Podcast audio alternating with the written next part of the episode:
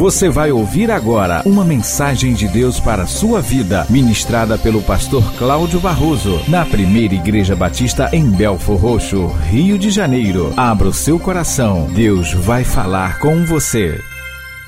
Abra sua Bíblia em Apocalipse, capítulo 2. Vamos ler dos versículos 12 a 17. Ao anjo da igreja em Pérgamo escreve estas coisas, diz aquele que tem a espada afiada de dois gumes. Conheço o lugar em que habitas, onde está o trono de Satanás, e que conservas o meu nome e não negaste a minha fé, ainda nos dias de Antipas, minha testemunha, meu fiel, o qual foi morto entre vós, onde Satanás habita. Tenho, todavia, contra ti algumas coisas que tens aí, os que sustentam a doutrina de Balaão, qual ensinava a Balaque a armar ciladas diante dos filhos de Israel, para comerem coisas sacrificadas aos ídolos e praticarem a prostituição. Outro sim, também tu tens os que da mesma forma sustentam a doutrina dos nicolaítas. Portanto, arrepende-te, e se não, venho a ti sem demora e contra eles pelejarei com a espada da minha boca. Quem tem ouvidos, ouça o que o Espírito diz às igrejas. Ao vencedor dar-lhe-ei do maná escondido, bem como lhe darei uma pedrinha branca, e sobre essa pedrinha escrito um novo nome, o qual ninguém conhece, exceto aquele que o recebe. O Senhor está cuidando da sua igreja. Ele que voltou para o céu, mas disse: Não deixarei vocês sozinhos, estou convosco todos os dias. Ele manda João, seu apóstolo, escrever carta às sete igrejas da Ásia Menor. Cada uma dessas igrejas representa as igrejas que estão espalhadas por toda a face da terra, em todas as eras, em todos os tempos. E não apenas aquelas igrejas às quais foram enviadas estas cartas. Pois que os mesmos dilemas, os mesmos problemas, as mesmas dificuldades, as mesmas situações são e serão sempre experimentadas por todas as igrejas, em todos os lugares, em todos os tempos. Nós vimos sobre a igreja de Éfeso, vimos a igreja de Esmirna e hoje o Senhor nos quer falar através da igreja de Pérgamo. E esta carta que o Senhor fez o apóstolo João escrever ao anjo da igreja de Pérgamo, ao pastor da igreja de Pérgamo. Escreve estas coisas, diz aquele que tem espada afiada de dois gumes. Começa dizendo o Senhor. A cidade de Pérgamo ela foi construída sobre uma colina que ficava 305 metros acima da paisagem ao seu redor, criando assim uma fortaleza natural. Era uma cidade sofisticada, um centro de cultura e educação grega que tinha uma biblioteca com mais de 200 mil volumes. Mas também Pérgamo foi o centro dos quatro cultos importantes de entidades, de deidades importantes no Império Romano e na história da Grécia Antiga. E este centro dos quatro cultos rivalizava com Éfeso, que era também um lugar marcante de muita afluência daqueles que cultuavam a entidade que era a patrona daquela cidade, segundo os próprios Efésios. O deus principal da cidade de Pérgamo era Asclépios, cujo símbolo era uma serpente e era considerado o deus da cura. Você já viu que o símbolo da medicina é uma serpente com uma espada e um cálice? Esse é o símbolo de Asclépios, o deus principal da cidade de Pérgamo. Ele era considerado o Deus da cura, por isso a medicina absorveu aquele símbolo. Eu quero te perguntar para você que está fazendo medicina, ou você que está fazendo algum tipo de faculdade relacionada à saúde, e você talvez não sabia, achava até bonito, afinal, o que, que tem de mais aquele símbolo? Acontece que aquele símbolo está relacionado a esse Deus de Pérgamo, que era o Deus chamado Deus da cura. As pessoas vinham para Pérgamo de todo mundo para buscar a cura desse Deus. A ciência que descarta, despreza Deus, tomou para si na cadeira da medicina o símbolo de Asclépios. Mas você não precisa tê-lo, porque você não é obrigado a ter. Talvez o seu diploma tenha, porque a faculdade que você cursou ou está cursando vai colocá-lo lá.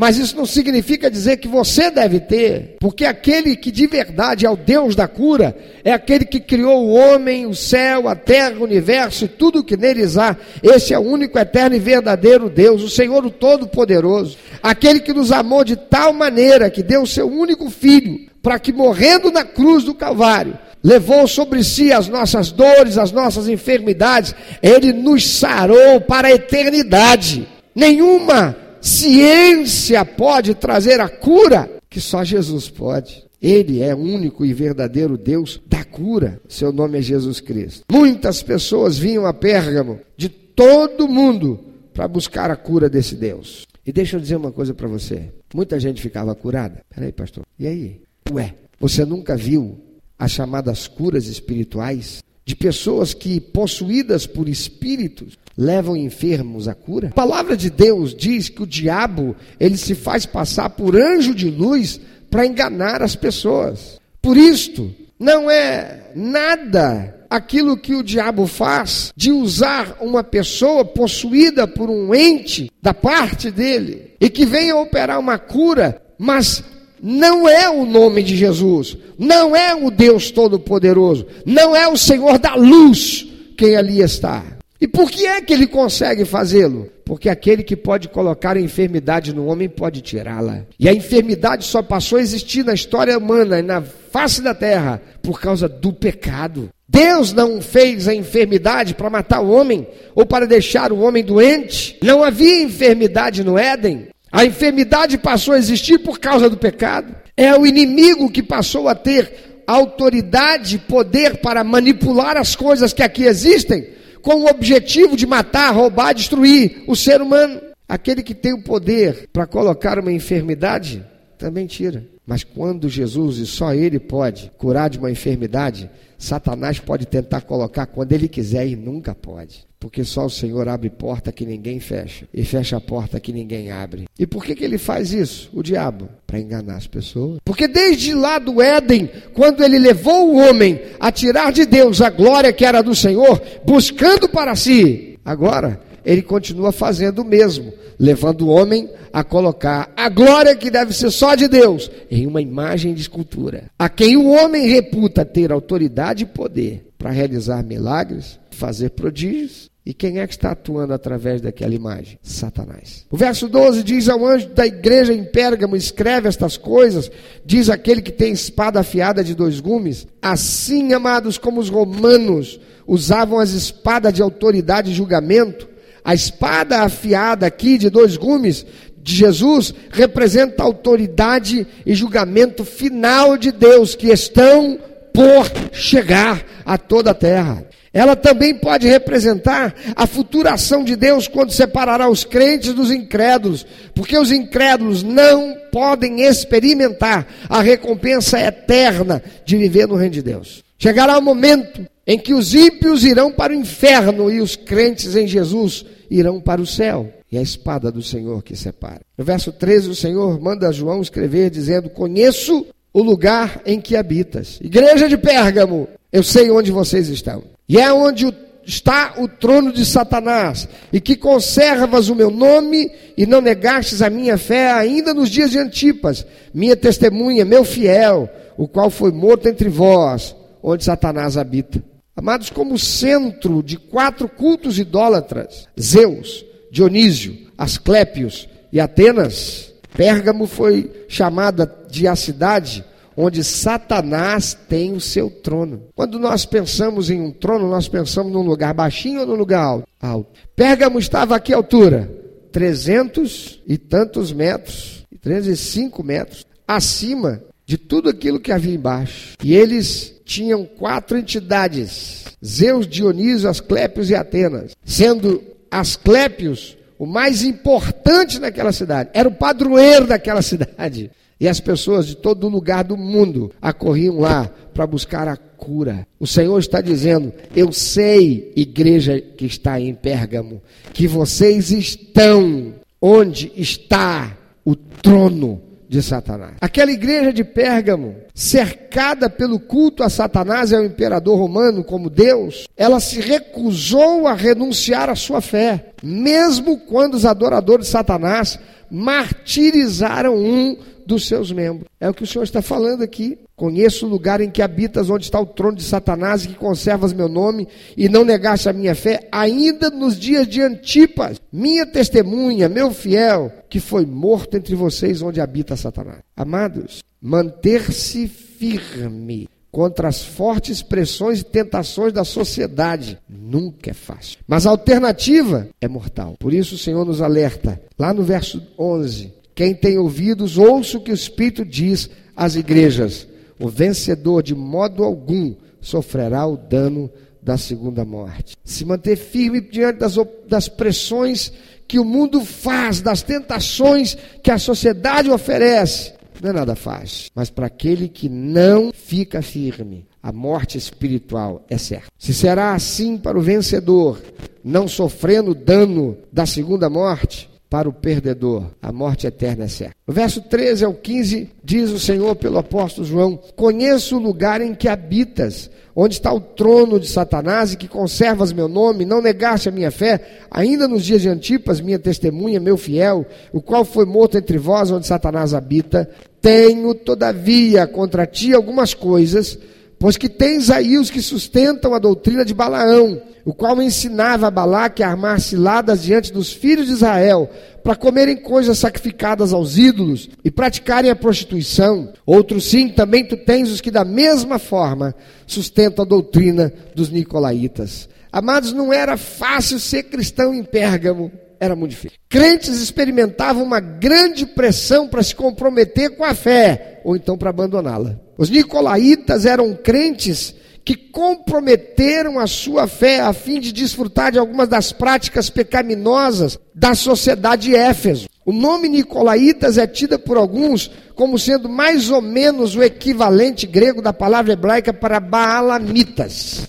Balaão, ele era um profeta que tinha induzido os israelitas a realizar seus desejos lascivos. Quando o povo de Deus, sendo levado por Moisés para Canaã, passa em um determinado lugar, lá tem um rei chamado Balaque. Balaque vê a quantidade de gente que compunha o povo hebreu marchando pela sua terra, ele ficou com medo. Ele ficou imaginando se essa gente resolver tomar o meu reino, eu estou frito. Mas eu ouvi dizer que eles arrebentaram com o Egito, a maior potência do nosso tempo. O Deus deles, um Deus muito poderoso. Então Balaque mandou buscar Balaão, que era o agoreiro do momento. Ele era o feiticeiro do momento. Ele era o pai de encosto do momento. Aquele cara que era respeitado e temido. E ele manda os seus oficiais irem lá para chamar Balaão. Dizem para ele: Olha, Balaque está prometendo uma grande soma a você. E dizendo: Vem e amaldiçoa esse povo. E Balaão vai. Balaão queria ir, mas Deus diz para ele: Não, você não vai não. Então Balaão diz para os oficiais de Balaque: Olha, eu não posso ir. E aí os oficiais fizeram os olhos de Balaão abrirem ainda mais. Falou: Olha mas a quantidade que o rei está prometendo é muito grande. Você se tornará um homem muito rico. E o coração de Balaão oscilou entre obedecer a Deus e buscar riqueza. Deus então diz: vai com eles. No meio do caminho, Balaão começa a pensar nas riquezas que vai ter. E ele agora é tentado a fazer o que Balaque quer e não o que Deus quer que ele faça. Por isso Deus vai e abre a boca da mula para falar para Balaão. Porque tem um anjo no meio do caminho que ia matá-lo. A mula tenta desviar do anjo para lá e para cá, Balaão espanca a mula, até que Deus abre a boca da mula para falar com Balaão, e a mula diz: Por que, é que você está me espancando? Eu sempre te servi bem. E Balaão diz: ah, Estou te espancando porque você não quer me obedecer. Fala, não quer te obedecer porque tem um anjo com a espada enorme ali. Se eu vou em direção a ela, vai matar nós dois. Quando Balaão vê, ele teme. Quando chega lá no reino de Balaque, e Balaque reafirma toda a sua promessa de enriquecê-lo, desde que ele amaldiçoe aquele povo, desde que ele faça uma praga acontecer no meio daquele povo e aquela gente toda começa a morrer. Por mais que Balaão tentasse convencer Deus para amaldiçoar aquele povo, todas as vezes que Balaão se levantava para amaldiçoar o povo, Deus tomava a boca de Balaão e Balaão só podia abençoar o povo de Deus. Irmão, se você é um homem de Deus, uma mulher de Deus, pode ser um macumbeiro, um feiticeiro, pai de capeta, quem for, aquele que está com o encosto mais poderoso que for, segundo eles lá, não há maldição que possa se fazer na vida de um crente que está em Cristo Jesus. A palavra do Senhor diz: agindo Deus, quem impedirá? A palavra do Senhor diz que em Cristo Jesus nós somos mais do que vencedores. Repita e diga para quem está ao teu lado, olhando bem no olho dele: a Bíblia diz para aquele que está, então vigia o teu pé. Sabe por que tem crente aí que está apavorado, fica alguém demoniado, ele fica achando que o demônio pode saltar daquele lá e vir para ele? É porque ele não está em Cristo. Porque aquele que está em Cristo não teme o diabo. Aquele que está em Cristo não teme o demônio. Aquele que está em Cristo não teme o feiticeiro. Aquele que está em Cristo não teme a macumba. Aquele que está em Cristo não teme acordar de manhã e abrir a porta da casa dele. Tem lá aquela macumba toda feita na porta dele. Ele abre aquela porta, ele diz: Senhor, em nome de Jesus, feito está agora toda maldição colocada em minha porta, porque esta casa habita um filho do Senhor. E eu quero dizer para o Senhor, Pai, tem misericórdia e compaixão da alma que serviu a Satanás, cheia de mal em seu ser, para vir aqui trazer essa coisa maldita. Ela me quis mal, mas eu clamo a ti misericórdia pela vida dela, em nome de Jesus, porque tua palavra diz: ama teu inimigo e farte-se da afronta. Ah, mas eu sei que foi aquele vizinho. Senhor, que em nome de Jesus, o mal que ele me quis, o Senhor não o recompense com mal, mas que o Senhor o recompense com bem, que é a salvação, que a salvação entre na casa dele. Depois, pega lá a vassoura, varre tudo para dentro de um saco de lixo, amarra com cuidado para o lixeiro não machucar a mão e joga onde é devido, na lata de lixo, sem medo e sem receio, porque você é mais que vencedor sobre todas as coisas, se você está em Cristo Jesus. Aleluia. Louvado é o Senhor, Deus Todo-Poderoso. Só que Balaão não conseguiu fazer. E aí, ele não consegue amaldiçoar. Balaque fica zangado com ele. Eu te trago aqui para amaldiçoar esse povo e você só abençoa. Some da minha frente, que se eu te ver eu vou te matar. Balão pensou, bom, já fiz o que Deus queria, né? Já que eu já fiz o que Deus queria, já fiz. É, Balaque, posso dar só uma palavrinha? O que, que, é? Sabe o que, é? Você está com medo desse povo aí? Você queria destruir esse povo, não quer? Quero. Tem um jeito. Qual é? Eu não pude amaldiçoar esse povo porque o Deus desse povo não quis amaldiçoar. E o Deus desse povo é maior do que todos os deuses. Mas tem uma coisa que você pode fazer. Sabe aquela festa para Astarote? A deusa da fertilidade? Sabe a festa de Astarote? A festa do vai e vem? Com as barraquinhas, com pé de moleque, com pescaria, com danças típicas, com cultura. Sabe? Pega as mulheres que são as sacerdotisas de Astarote, Pega as mulheres do reino, muitas, muitas, muitas. Veste elas com aquelas calças leg de ginástica aquelas bem apertadinhas mesmo. Fala para elas não usar calcinha não, para não marcar. Vai ficar bem decente. Calcinha vai ficar mais indecente, vai chamar a atenção. Bem apertadinha mesmo, que é para colocar todo o relevo à mostra. Faz elas vestirem uns shortinhos, daquele shortinho assim que quando encosta assim, que faz assim, aparece a popa do bumbum. E coloca um salto alto para elas ficarem bem imponentes. E quando andam, aquilo lá dá aquela reboladinha. E manda elas ficarem desfilando na frente do povo e convidando os homens para virem participar da festinha. Nada demais. Só tem uns comes, uns bebes, um bater um papinho daqui, um papinho para lá. E aí, eles vão vir, eles vão participar da festa e eles vão ter relações sexuais com elas. E elas são sacerdotisas de Astarote. E Astarote, você sabe, ela se satisfaz com o sêmen dos homens, introduzido nas mulheres em uma celebração cultica, num frenesi de muito sexo, drogas é rock and roll. Quando você seduzir esses homens e eles se contaminarem com as mulheres do seu reino na festa para essa entidade, o Deus deles vai se voltar contra eles, porque eles terão deixado de ser fiéis. Sabe por quê? Porque o Deus deles disse para eles que eles só devem adorar a Ele, enquanto nós, a gente atira para qualquer lado. Tem o Deus dali, que é o Deus da fertilidade, a gente atira para o lado dele. A gente vai lá agradar. Tem o Deus ali da saúde, a gente vai lá e faz oferenda para ele. Mas o Deus dos hebreus não. O Deus dos hebreus exigiu: vocês vão adorar somente a mim. Então é simples: leve esse povo a não adorar a Deus. Ou melhor, leve esse povo a adorar a Deus, mas se corromper adorando um dos nós. E o que é que Balaque faz? Exatamente isso. E lá em Peor, uma grande festa religiosa é feita. E as mulheres que perambulavam para lá e para cá no arraial dos hebreus seduzem os homens e os homens vão às festas e lá eles se relacionam com elas e se contaminam com aquelas entidades. E por causa disso, uma praga estabeleceu dentro do povo de Deus, no arraial de Deus. Ah, Deus está dizendo aqui pelo apóstolo João: Pérgamo, você é uma cidade que está no lugar onde Satanás colocou o seu trono. Não é fácil ser crente aí não, né? Porque de todo lado você é tentado. Você quando foi perseguida e até mataram um dos meus fiéis de entre vocês, vocês se permaneceram fiéis e não abandonaram a mim, mas eu tenho contra vocês que vocês estão aceitando no meio de vocês aqueles que professam o mesmo que os nicolaítas de Éfeso, aqueles que se corrompem com esse mundo e estão seduzindo vocês, e estão tornando o culto de vocês morno, e estão seduzindo alguns de vocês, já seduziu alguns de vocês. Amados, quando queremos tomar parte em uma atividade que sabemos está errado, podemos dar desculpas para justificar nosso comportamento, dizendo que ele não é tão mal como parece ou que não irá prejudicar nossa fé. Mas Cristo tem palavras pesadas para aqueles que procuram desculpa para o pecado. Não, foi só a festinha ali do vai e vem. Eu só fui comer, ó, eu não fui fazer nada lá. Eu não entrei na igreja, eu não me benzi, eu não me curvei a imagem, eu não fiz reza, eu só fui lá comer a tapioca, a queijadinha. Eu fui lá só para levar meu filhinho para brincar na roda gigante. Mas aquela festa é consagrada a quem mesmo? Jesus Cristo? Não, né? Que que tem? Tem nada demais. Isso aí. Tinha gente lá na igreja de Pérgamo também com a mochila do que que tem nas costas tem nada a ver.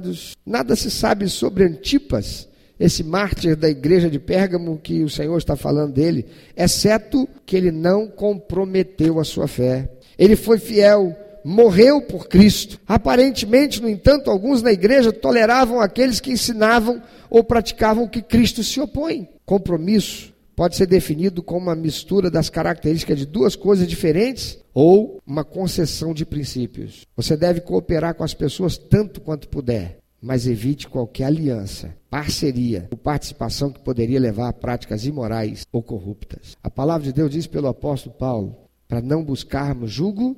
O que é julgo desigual? Julgo é estar debaixo de um senhorio. Paulo diz assim: ó, você é crente, não fica pensando em namorar. Ah, mas é ó, que o tempo já passou, estou ficando para titi, estou ficando para titia. Só que está difícil até dentro da igreja para encontrar um. Não. O apóstolo Paulo diz assim: você vai procurar lá fora, você vai buscar com quem não tem compromisso com Deus. Então você é um crente fiel a Deus e vai se aliançar com um não crente ímpio que não teme a Deus. Pastor, negócios, negócios, fé à parte. Na hora que o teu sócio quiser fazer um negócio que é corrupto, na hora que teu fé teu sócio fizer um negócio que é corrupto, eu quero te perguntar: qual é o sócio de qualquer um dos corruptos da Lava Jato que o nome dele não está rolado e também está preso? Até a mulher do cara vai. Ela vai dizer que não sabia. Ela vai dizer que a conta era dele. Não, mas a conta era minha, mas quem colocava o dinheiro era ele. Você sabia? Ah, eu até imaginava, né? Mas o que, que eu podia fazer? Quem colocava o dinheiro era ele. Que inocência. Pode olhar para quem está do teu lado e me ajudar? Diga então, você deve cooperar com as pessoas, tanto quanto puder, mas evite qualquer aliança, parceria ou participação. Porque, querido, vai te levar a fazer o que não. Vai te levar a ficar amarrado naquilo que você não deve. E entrar numa aliança não é difícil, o problema é sair dela. 14. O Senhor diz pelo apóstolo: Tenho todavia contra ti algumas coisas, pois que tens aí os que sustentam a doutrina de Balaão, o qual ensinava a Balaque a armar ciladas diante dos filhos de Israel, para comerem coisas sacrificadas aos ídolos e praticarem a prostituição. Irmão, quero te perguntar: que, que tem comer as coisas sacrificadas ao ídolo, se o ídolo não é nada? O que foi que nós fizemos ainda há pouco? A consagração de uma criança. Que valor tem isso? Será que tem valor? Aquilo que está sendo comido lá naquela festa daquela entidade foi consagrada para quem? E você sabe disso. O apóstolo Paulo diz assim: coma tudo o que te oferecer, que venderem no açougue, não perguntando nada por causa da tua consciência. Por que, que ele fala isso? Porque lá, em toda a região do Império Romano, sacrificava-se animais para as entidades: boi, carneiro, ovelha, pombo, eu não sei se tinha lá, mas galinha. E aí, Depois que matava esse animal lá no sacrifício, não jogava o corpo fora. A carne era enviada e vendida para o açougue. E aí o crente ia lá no açougue e o Paulo está dizendo assim: ó, não chega lá e fala assim, açougueiro, essa carne aí está vindo lá do, do, do, do, templo lá de, do ídolo tal. Se tiver, não compro, não. Qual é a procedência dessa carne aqui? Essa carne aqui é fresquinha. E outra, hein? Abençoada pelo Deus Apolo. Esse touro foi consagrado a Apolo ainda hoje. Ó, oh, tá fresquinho. Pode tocar nele, você ainda sente o calorzinho do corpo. Paulo diz: não pergunta nada por causa da tua consciência. Porque todo mundo vai saber que você sabe que você está comendo uma carne que foi sacrificada a um ídolo. O ídolo não é nada, mas a consciência das pessoas é. Então, se você sabe, não. Agora ele diz: agora, por que, que você vai comprar sem perguntar? Porque aquilo que você recebe com ação de graças ao Senhor é santificado pela tua oração. Se isso não fosse verdade, eu quero perguntar: quem tem pelo menos 10 centavos no bolso aí, levanta o braço. Quem não tem, senta do lado de alguém que tem aí, vê se ele vai te dar algum aí antes de você sair. Você não ficar duro! Todo mundo tem. Quem tem pelo menos 10, 10, centavos no bolso? Eu quero te perguntar: você tem certeza que esses 10 centavos é santo? Esses 10 centavos aí não foi usado, junto com outro dinheiro, para pagar uma prostituta, para pagar um beck, quem sabe o que é beck? É? Cocaína, você tem certeza que esse dinheirinho que está no seu bolso, na sua carteira aí, não foi usado para pagar uma propina de um policial corrupto? Então eu te pergunto: esse dinheiro é abençoado ou é amaldiçoado? A palavra de Deus diz que porque você vem e consagra a Deus o que você tem, tudo que fica contigo é abençoado, porque você deu com ação de graças ao Senhor.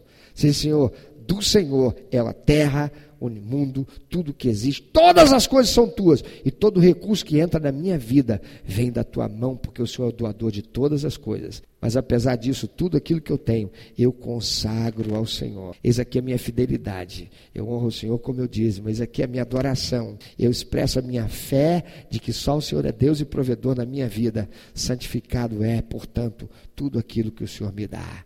A palavra de Deus diz pelo apóstolo Paulo: está santo foi tornado santo. Por isso o apóstolo Paulo diz: não pergunta nada por causa da tua consciência, não é do açougueiro. A menos que ele saiba, hum, vendi uma carne hoje para Apolo, pra, uma carne hoje de um touro, sabe? tu não sabe da maior. Vendi um pernil lá de um porco assado, não porco não, porque o judeu não comia porco. Vendi lá a carne do judeu não, o crente gentil, mas eu comia assim. Vendi hoje um quarto de um porco lá, que foi sacrificado para o São chefe dos porquinhos. Você não sabe da maior. Não é que o crente comprou e sabendo que era, cara. Aí vão começar a falar um monte de besteira, né? Mas você quer ver uma coisa? Um dia alguém falou, perguntou, é, falando, é porque o crente ele trata o pessoal que é dos cultos afro, que é, é professa fé nas entidades é, africanas. Primeiro que não existe entidade africana, existe entidade. Mas vamos lá. As entidades africanas, do culto africano, se pega, vê lá a baiana, o cara faz o sinal da cruz, o cara arreda Satanás, em nome de Jesus cai, sai por terra, é cheio dessas frescuras. Eu falei, eu não sou não. Você não é? Eu falei, sou não. Eu ainda não tive a alegria de ir para Bahia. Estou esperando ser convidado para alguém me convidar e eu ir lá na Bahia. Mas o dia que eu for na Bahia, querido, e eu estiver andando no lugar, mas duvido você chegar lá no Pelourinho, se Deus quiser eu vou. Eu quero ver se chegar lá no Pelourinho, vai ter lá um monte de baiana vendendo a carajé, tudo isso, aquilo. Você quer saber uma coisa? Cara, eu vou lá, eu vou comprar eu vou comer gostoso. Você vai comer? Vou. Mas você não sabe que elas, antes de servir, elas abaixam lá e elas consagram, antes de começar a servir e vender, e consagram lá para o seu santo de cabeça. Eu falei, sei. E daí? Isso é problema dela. Eu vou chegar lá e quando ela me der, eu vou fazer a mesma coisa que eu faço todo dia quando eu sento para comer. Eu pego vou dizer na frente dela para todo mundo, como eu faço no mercado, no restaurante, onde eu vou. Eu vou pegar e vou dizer: Senhor, obrigado, porque o arroz, o camarão, o milho, tudo que está aqui foi o Senhor que fez. E quando o Senhor fez, o Senhor fez pensando em mim. Porque tudo que o Senhor fez, colocou nesse mundo, o Senhor fez para o homem, o Senhor não fez para entidade nenhuma. Tudo isso o Senhor fez para me servir, como o Senhor é bom. Por isso, Senhor, eu te agradeço. E agradeço ao Senhor por dar inteligência para essa baiana, para ela colocar um tempero para tornar um troço ainda mais gostoso. Muito obrigado, eu consagro ao Senhor em nome de Jesus. Obrigado e vou comer. Porque a palavra de Deus diz que aquilo que é feito com ação de graça. Pastor, mas aí assim você não está sabendo? Eu estou. E aí? Com a consciência tranquila, Estou consagrando, entregando para o meu Deus e ela está vendo. Agora não, eu sou crente, sabe? Depois do que o pastor Cláudio falou, sem problema nenhum. Sabe aquela festa do vai e vem ali? Eu vou lá ver se ela descola uma gatinha. Sabe como é que é, né? Lembra que o pastor Cláudio falou que está encalhado? Vai colocar a sua cara na vitrine? Eu vou para lá. Vai que hoje eu encontro, mais hoje, dia 12 de junho. Vai que eu encontro lá o meu Romeu ou a minha Romeia. Vai sim, para uma festa inspirada por Balaão. Mas sim, há espaço para diferenças de opinião entre os cristãos em algumas áreas, amados. Mas não há espaço para heresia e impureza moral. Tem um monte de pastor por aí evangélico para dizer assim: esse pastor é um ultrapassado. Esse cara está em que século? É de que o relógio virou? Nós estamos no tempo do evangelho do inclusivismo. O negócio é ser inclusivo, a igreja tem que ser inclusiva. Que, que pregação é essa que esse pastor está fazendo? É da Bíblia, sabia? Palavra de Deus. B-I B-L-I-A, sagrada. Quem escreveu isso aqui foi João, apóstolo, amando do Senhor Jesus. E essa palavra aqui é atemporal, porque o Senhor diz assim: Eu sou santo e eu não mudo. E ele diz: Não terás outros deuses diante de mim. Não te encurvarás a ela e a ela não prestarás culto. O que, que um crente faz quando ele vai numa festa consagrada a uma entidade, seja ela de que religião for? Ah, mas eu, os hebreus estavam lá. Eles eram o hebreu, povo de Deus. Eles só foram lá para uma festinha. Ah, tudo bem, tiveram lá uma relação sexual lá com a mulher lá e tal. Cair na carne, mas caía do homem. Levantar de Deus. E outra coisa, Deus sabe de todas as coisas. E como tem crente com Deus sabe de todas as coisas e não tem medo de que Deus saiba de todas as coisas. Inclusive que você está flertando com o inimigo. Qual a cidade brasileira, amados, que não tem um ídolo que é tido por superior aos demais e é celebrado com festa em uma data específica no ano? Em algumas cidades, tem até mais de um. Cada um é celebrado numa época diferente para a cidade ou para o trânsito. Por quê? Porque é a festa. E o povo vai, não, o povo está nem aí para o santo, para o ídolo, para o que seja lá. O povo vai por causa da festa. Exatamente, o povo hebreu não foi por causa do ídolo, foi por causa da festa das mulheres que estavam lá dando sopa. E lá se corromperam. E quantos não são os cristãos evangélicos que declaram ter a Bíblia como sua única regra de fé e prática e são seduzidos a participar destas festas e ainda dizem: tem nada a ver. Quando eu era criança, lá na minha cidadezinha, todo ano tinha festa da cidade, tinha festa do padroeiro da cidade. E a festa do padroeiro da cidade era a festa a sensação do lugar. Era a festa a sensação do lugar. Tinha duas festas naquela cidade que eram importantíssimas: a festa do quibe e a festa do padroeiro da cidade. Sabe o que era interessante? Queria encontrar muitos crentes. Ih, mas muito crente. Era só ir na festa. E assim como hoje, que é dia do Senhor, e muito crente não está na igreja, porque está na festa. Tinha muito crente na festa, inclusive eu e muitos dos meus familiares. Porque tem nada a ver.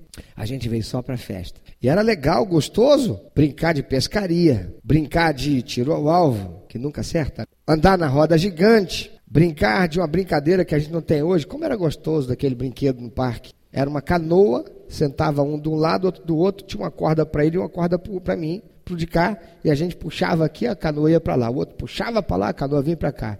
E fazia aquilo ali. E para parar, o cara tinha que colocar uma tábua embaixo para ela começar a bater quando parava ali. Alguém já andou desse troço? Ah, que tem um monte de gente aí no meu tempo, que brincou daquele negócio. Né? Um, dia, um tempo atrás eu fui com, Beatriz, com Natália num parque de diversões e tinha um barco, aquele com um monte de gente. E agora ele era tocado a motor, né? E tinha um pneu que depois, na hora que ele queria parar, ele segurava eu queria lembrar, eu queria andar naquele da minha infância, porque esse me deu medo. Olha, parecia que o negócio era muito gostoso, muito legal, mas a intenção com que aquelas pessoas, aqueles homens foram também para a festa de Balaque foi a mesma. Irmão, quer dizer que só tinha a ver nos tempos de Balaão, nos tempos da igreja primitiva, mas hoje não. Então, por que essa carta do Apocalipse foi escrita, senão para chamar a atenção da igreja para que acorde antes que seja tarde? E não, é, são, não são apenas as festas religiosas de ídolos, em louvor a santos e a imagens. Não. Quanta coisa é feita para atrair o crente e seduzir o crente de modo a que ele seja corrompido e absorva aquelas coisas do mundo e comece a viver e leva isso para dentro da igreja. Quantos são aqueles que estão dentro das igrejas e são fofoqueiros? Fofoca é coisa do mundo. Crentes que estão dentro da igreja, mas estão cheios de sensualismo, veste a roupa só para chamar atenção, para dizer: olha como é que eu estou gostosa, olha como é que eu estou assim. Não faz para dar para Deus o melhor, Senhor. Hoje eu vou colocar a melhor roupa. Se eu fosse para uma reunião com o presidente da República, eu ia colocar o melhor terno, eu ia colocar um escarpão. Ia... Então, Senhor, hoje eu vou assim, para louvor da tua glória. Não! Faz por sensualismo, por vaidade. Se não tivesse nada a ver, querido, Deus não tinha mandado o apóstolo João escrever essa carta no Apocalipse para chamar a atenção, para que a igreja acorde antes que seja.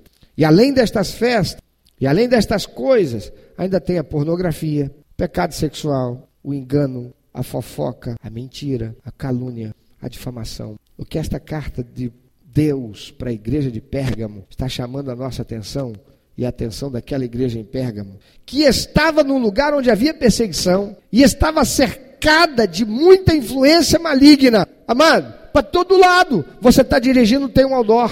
Você está com a televisão ligada, tem coisas ali. Você entra na internet, você sem querer, puf, abre uma tela na, na sua, no seu computador ali com coisas ruins para seduzir você. Você está com o telefone celular, entra uma mensagem que você não deu o seu número para aquela pessoa ou para aquela entidade ou porque seja, convidando você para alguma coisa. Para todo lado, nós, de todo lado, nós somos bombardeados com coisas para nos seduzir ao pecado. Como a igreja de Pérgamo, a palavra de Deus para nós através desta carta é não tolere o pecado curvando-se a pressão para ter, como dizem os sábios desse mundo, a mente aberta e por isso fazer o que eles fazem. No verso 13 a 16, o Senhor diz: Conheço o lugar em que habitas, onde está o trono de Satanás, e que conservas meu nome, e não negaste a minha fé, ainda nos dias de Antipas, minha testemunha, meu fiel, o qual foi morto entre vós, onde Satanás habita. Tenho, todavia, contra ti algumas coisas. Pois que tens aí os que sustentam a doutrina de Balaão, o qual ensinava a Balaque a armar ciladas diante dos filhos de Israel, para comerem coisas sacrificadas aos ídolos e praticarem prostituição. Outros sim também tu tens os que da mesma forma sustentam a doutrina dos nicolaítas. Portanto, arrepende-te, e se não venham a ti sem demora, e contra eles pelejarei com a espada da minha boca.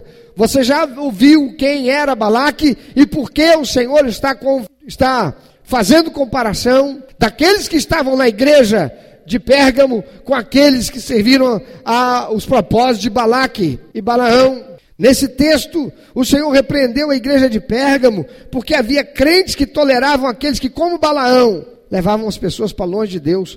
Quanto crente dentro das igrejas estão ouvindo, tem conhecimento da coisa errada, e fica calado e se omite ao invés de corrigir. Quanto crente que assumiu a aliança de proteger a unidade da igreja e sabendo do que está errado, ele se cala e não fala nada. Isso não é comigo. Se eu vou me meter nisso, imagina. Para não falar daqueles que fazem parte do fuxico. São as seclas de Satanás, construindo e fomentando a feitiçaria dentro da igreja. Verso 16: Portanto, arrepende-te, se não vem contra ti sem demora, e contra eles pelejarei com a espada da minha boca. Essa espada, queridos, é o juízo de Deus contra todo aquele que for rebelde e contra toda forma de pecado. Ele diz: Quem tem ouvidos, ouça o que o Espírito diz às igrejas. Ao vencedor dar-lhe-ei do maná escondido, bem como lhe darei uma pedrinha branca, e sobre essa pedrinha escrito um novo nome, o qual ninguém conhece, exceto aquele que o recebe. O que quer dizer essa pedrinha branca? Quer dizer esse novo nome? O que é esse maná escondido? O maná escondido, quando os israelitas viajaram para a terra prometida, Deus providenciou maná do céu para sua nutrição física, que caía todos os dias sem faltar. Está lá em Êxodo 16, de 13 a 18. O que o Senhor está dizendo é que lá no céu não haverá necessidade alguma para os filhos de Deus. Nós não teremos falta de coisa alguma lá. Mas eu quero te perguntar: qual é o filho de Deus aqui que não tem as suas necessidades providas, ainda que seja através da igreja, quando passando por alguma tribulação ou dificuldade? Porque o Senhor é fiel. Ele diz: uma pedra branca vai lhe ser dada. Essa pedra branca é porque Deus está mandando João escrever para aquelas pessoas daquele tempo na linguagem que eles entenderiam. E nós hoje entenderíamos porque aprenderíamos o que eles sabem. Falar com uma criança na linguagem que a criança entende, eu entendo. E eu já sou muito mais avançado que aquela criança. Essa pedra branca, porque naquele tempo, quando do juízo de uma pessoa, se ela fosse considerada culpada, ela recebia uma pedra preta. Se ela fosse considerada inocente, era tirada e apresentada uma pedra branca, que denotava a inocência daquela pessoa. Quando o Senhor diz: lhe darei uma pedrinha branca, Ele está dizendo com isso que no grande juízo do Senhor, quando compareceremos todos nós, que embora sendo filhos de Deus, remidos e lavados pelo sangue de Jesus, somos também pecadores. O sangue de Jesus Cristo que nos lava e nos purifica de todo pecado e que escreveu o nosso nome no livro da vida, ele irá nos absolver no dia do grande juízo, porque ele é o nosso advogado. Aleluia. Mas não será assim para aquele que partir dessa vida por viver uma vida que desonrou a Ele. Lembra? Ele diz: Muitos naquele dia dirão: Senhor, em teu nome curamos, empregamos, expulsamos o demônio. Mas ele diz: Mas eu direi para eles: Mas eu nunca te conheci. Vai para o inferno. E o novo nome? Vos darei uma pedrinha branca e sobre essa pedrinha escrito o um novo nome, que ninguém conhece exceto aquele que o recebe. O que, que é o nome? É o nome de adoção. Uma pessoa adotada, se você lê o nome de uma pessoa, fulano de tal da Silva Xavier, você não sabe se ela foi adotada ou se não foi. Você pode até pegar e ver assim: poxa vida, mas esse camarada, ele é branco. Os pais dele são negros. Tem possibilidade? Não tem? Virtualmente não. Eu conheço gente aí que papai e mamãe são meio misturadinhos, um lá saiu de um jeito, outro saiu do outro. Conhece alguém assim? Eu conheço família que não tem ninguém com olho azul, mas nasceu um com olho azul, porque vem lá do bisavô. Conhece alguém assim? A gente não tem como saber uma pessoa pelo nome se ela é adotada ou se não é. Só quem sabe é a pessoa. O que está sendo dito aqui, o Senhor vai nos dar uma pedrinha branca de absolvição, escrito um novo nome, qual ninguém conhece, exceto aquele que o recebe. As pessoas te olham na rua, você andando para lá e para cá, elas olham para você e elas não sabem nem pensam nisso, porque elas não enxergam isso. Elas olham o teu nome, Cláudio Cortes Barroso, mas elas não sabem que existe um outro nome que está a me ser dado, me já foi dado, só não vale nessa terra para aqueles homens e para o contexto social. E esse nome é Filho de Deus pelo sangue de Jesus Cristo que morreu na cruz e pagou o preço para ser remido e ser tornado filho de Deus. Evangelho de João, capítulo 1, versículo 2. Mas quando nós partirmos desta terra e formos encontrar com Deus para viver a eternidade, seremos inocentados de todos os nossos pecados que foram pagos pelo Senhor Jesus na cruz. Porque o recebemos como único eterno sucessor Salvador e vivemos como tal, filhos de E lá nós receberemos um novo nome. Lá nenhum de nós vai ser confundido. Lá todos saberemos quem somos. Eu vou olhar para você e vou saber que você é filho de Deus. Eu te considero filho de Deus aqui porque você é crente, deu testemunho, batizado, está aqui. Mas Jesus disse: Olha, vai que naquele dia eu vou dizer para aquela pessoa que você está olhando, não dizendo que é filho de Deus, eu vou dizer assim: nunca te conheci. Mas lá no céu, lá não vai ter dúvida para aqueles que aqui foram fiéis ao Senhor. Porque quem verdadeiramente é filho de Deus não nega o Senhor. E tem muita gente achando que negar a Cristo só seria negar a Cristo se colocasse uma arma na sua cabeça e dizer adora a imagem ou adora a Cristo. E, e a pessoa disser, não, eu adoro a imagem para não morrer. Tem um monte de gente negando a Cristo, aceitando as coisas que os nicolaítas e os balaões da vida estão aí a oferecer.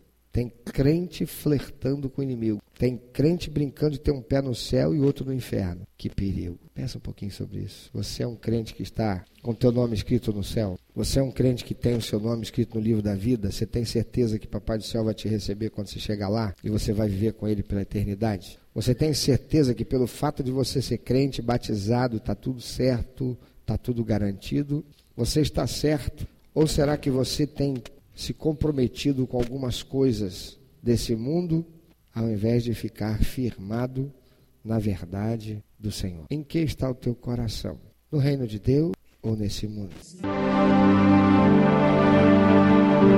Meu amado ouvinte, você que ouviu esta mensagem, se Deus tem falado ao seu coração, se você foi constrangido pelo Espírito Santo e quer compartilhar isso conosco, quer que nós estejamos orando por você. Se você quer nos informar que você recebeu Jesus como teu único, eterno e suficiente Salvador, se você quer saber um pouco mais a respeito do que fazer para dar prazer ao coração de Deus e viver a vida que o Senhor tem reservado para você, vida de paz, de equilíbrio, de satisfação, entre em contato conosco.